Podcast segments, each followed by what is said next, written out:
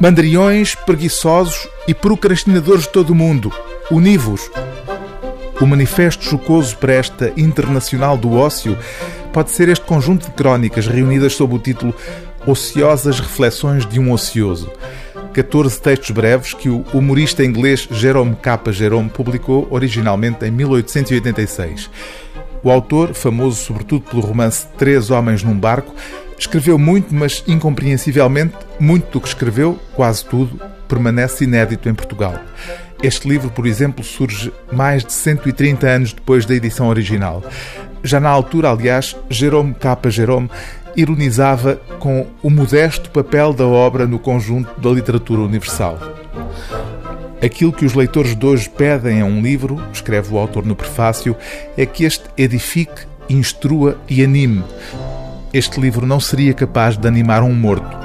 Para ser honesto, não posso recomendá-lo nem afirmar que possui a mais pequena utilidade. Posso apenas sugerir que, quando se cansarem de ler as melhores 100 obras da história da literatura, peguem neste volume e o folheiem durante meia hora. Sempre será uma mudança.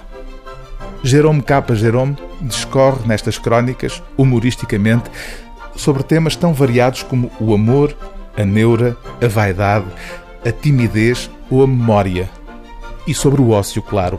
Um talento que, bem vistas as coisas, não é para todos.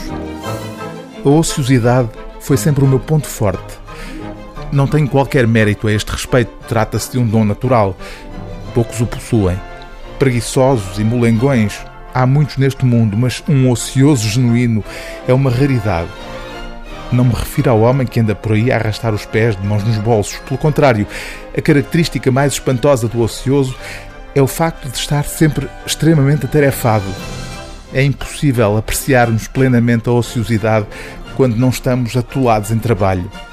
Se não temos nada que fazer, não há qualquer diversão em não fazer nada. Nesse caso, desperdiçar tempo passa a ser uma mera ocupação e, por sinal, extremamente cansativa.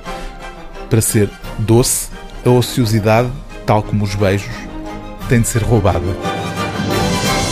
O livro do dia TSF é Ociosas Reflexões de um Ocioso, de Jerome K. Jerome, tradução de Paulo Faria, edição Antígona.